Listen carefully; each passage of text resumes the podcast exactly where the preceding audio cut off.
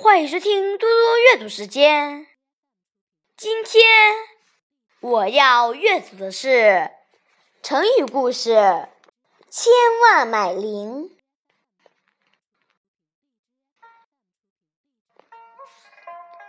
千万买邻，千万买邻这则成语的意思是比喻重要好邻、好邻居的难得与可贵。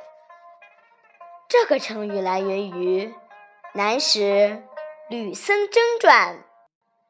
僧征望宅价，曰：一千一百万。怪其贵，季雅曰：百万买宅，千万买邻。梁武帝很欣赏吕僧征的才干，有一次。吕僧征请求梁武帝让他回乡扫墓，梁武帝不但同意，而且任命他为南巩州，让他光耀一下门庭。吕僧征到任后，不徇私情，秉公办事。因公会客时，连他的兄弟也只能在外堂，不准进入客厅。一些近亲以为有了吕僧征这样的靠山，可以不再做买卖，到州里来见他，以谋取一官半职。吕僧征耐心说服他们回去，继续做自己的小生意。吕僧征住宅的前面有一处他属下的官舍。平时出入的人很多，有人建议他要那个属下到别处去办公，把官舍留下来住。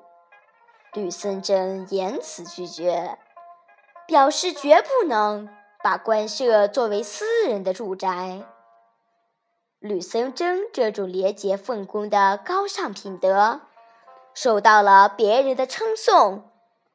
有位名叫宋继雅的官员，告老还乡到南广州后，特地把吕僧征邻家的一幢房屋买下来居住。